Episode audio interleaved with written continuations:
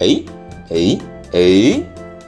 各位伙伴，各位同仁，不论你在开车、吃饭、发呆、洗澡，还是睡不着，早安、午安、晚安，每周抽空收听一段 VW on Air，在 VW 一天的您就是 Victory and Winner。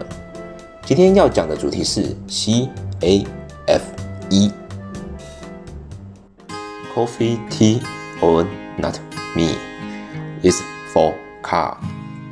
Coffee, City Coffee, C A F E，它其实是一个缩写，Corporate Average Fuel Economy Standards，车厂耗能总量管理，所以它缩写成 C A F E。而这个 coffee 到底好喝吗？香吗？还是令人讨厌呢？想想前几年，是否有很多车款陆陆续续的消失不见了？国产车、进口车都有这些例子。原因为什么呢？当时的状况会跟六期环保法规比较有点相关联。六期环保法规在二零一九年九月一日实施。当时或许大家会发现，在那个状况啊，进口车的销量似乎越来越高。为什么？在二零一四年的时候，其实欧盟早就已经实施了这个六期环保法规。其实啊，那时也有些进口车是无法通过六期环保法规的。为什么呢？原因蛮有趣的。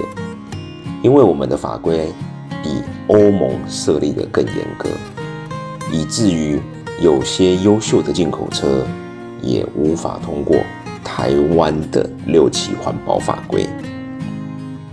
那我们再回到我们今天要讲的 Coffee，在二零二二年实施 Coffee 油耗新制，要求新贩售的小客车平均油耗需达每公升二十点九公里。哇，二十点九，想想看，想想看，目前有多少车款、多少品牌可以达到这个标准？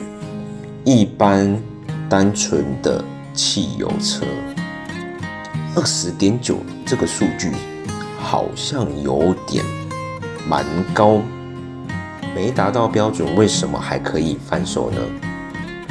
其实啊。除了个别车款依照车重级距有相对应的油耗管制目标需要遵守之外，还需以车厂为单位，要求全年售出的小客车平均耗能依照销售比例加权计算，必须在每公升二十点九公里以上才算合格。那我们相对于之前的。标准来看呢，其实之前只要每公升十四点五公里就算合格了。这两个数字相对比较一下，你就会发现一口气提升了将近四成的门槛。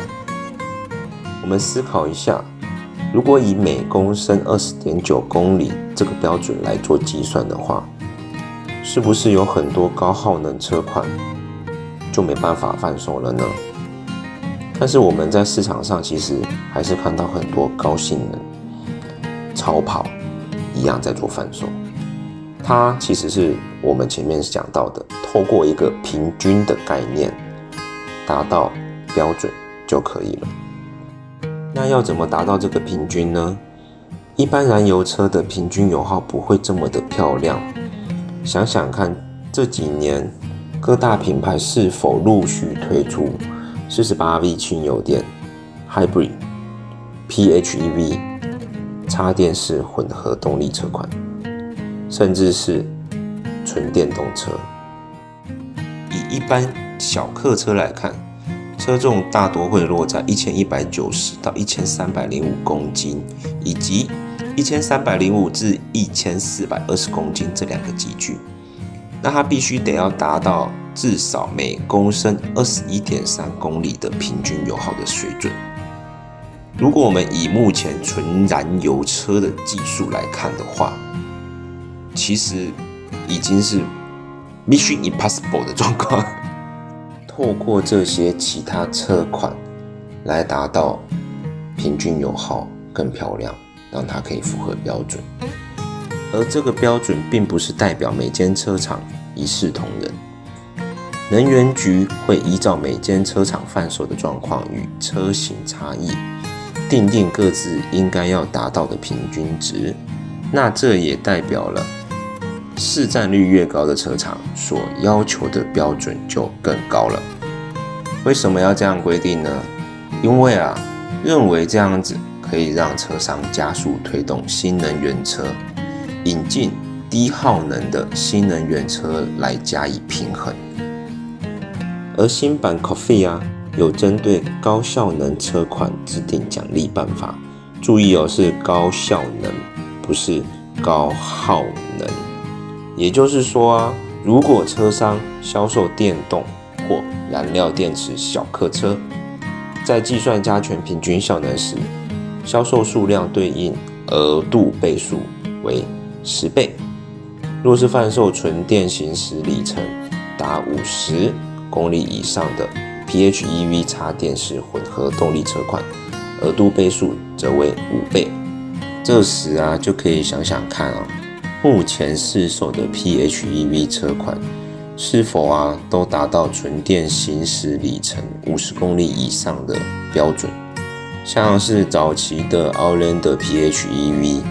纯电行驶里程标榜五十二，目前比较夯的 MG HS PHEV 标榜可以达七十，Toyota Prius PHV 最高的纯电续航里程是六十四，目前最厉害的品牌大概是 Volvo 吧，纯电最高续航里程八十八公里，除了。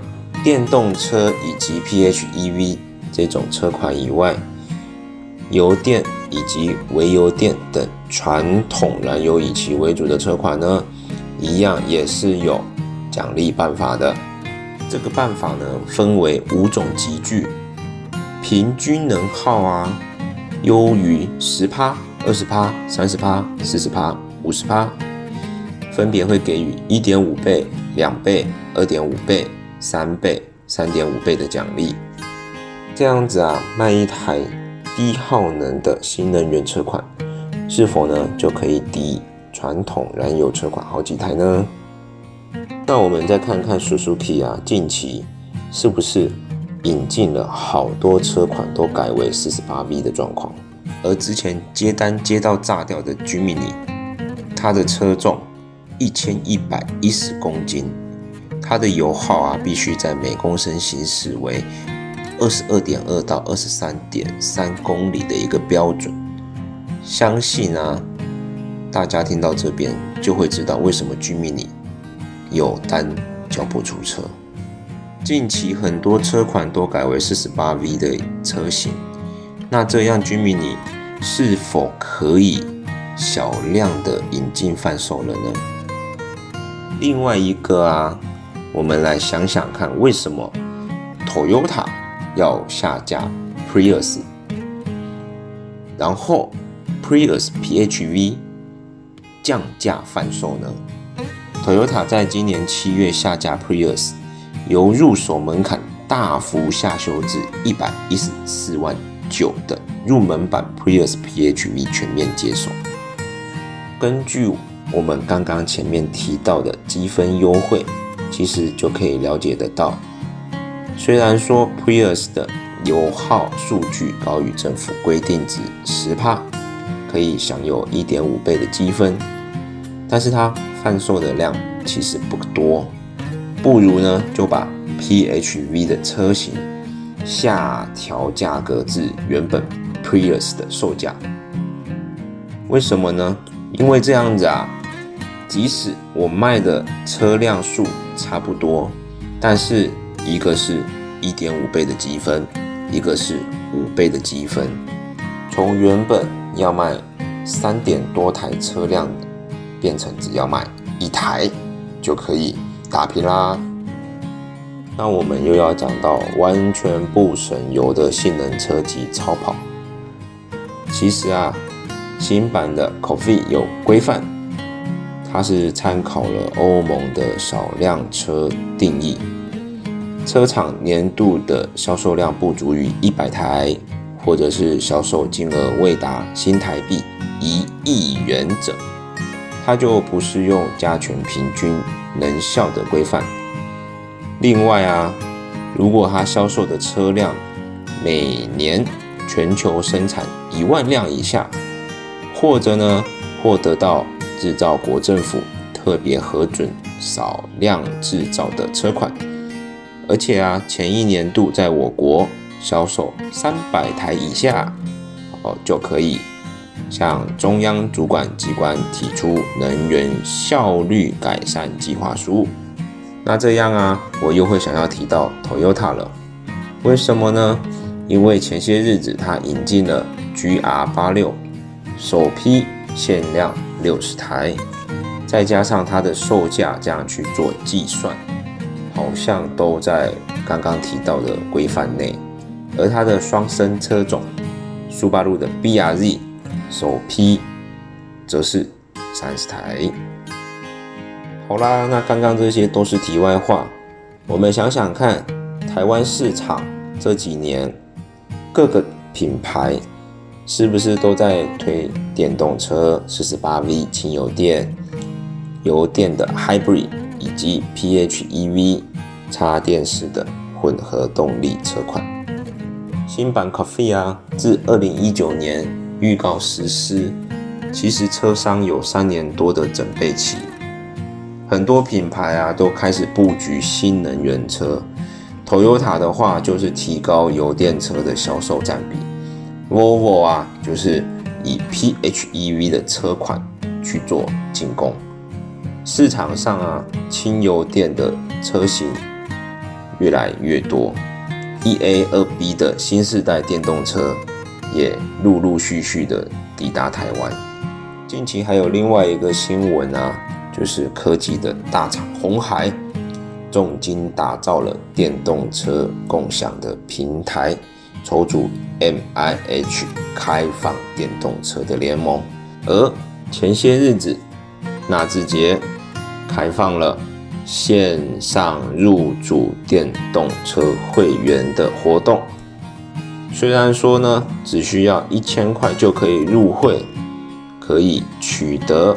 电动车上市后的优先资格，这样看起来啊，市场上似乎相当多的车款可以做选择。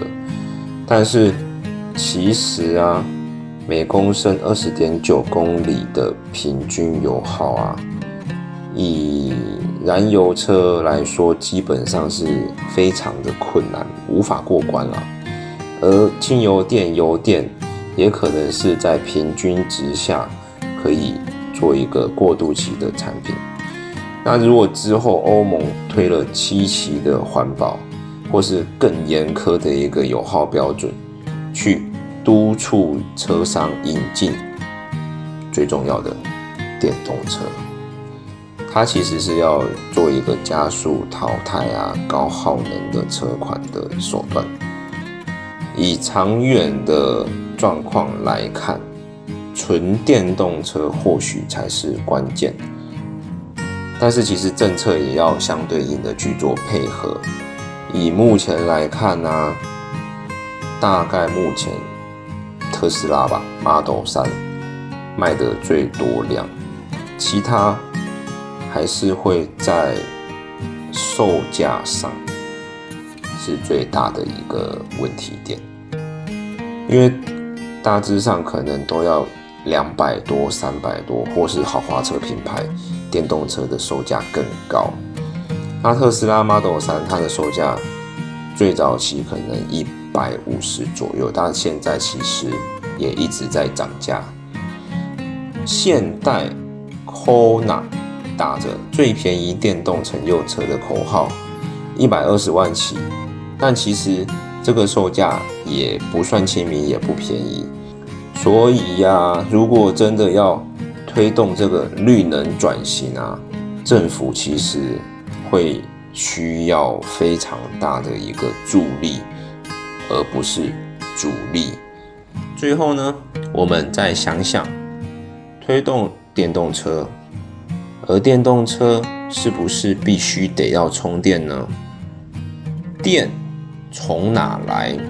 核能发电、水力发电、风力发电、火力发电、燃煤发电，在发电的这个过程，是否也会产生二氧化碳？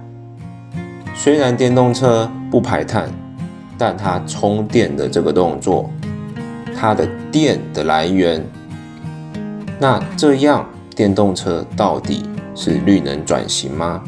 它到底真的有比较环保、有比较节能、对地球有比较好的帮助吗？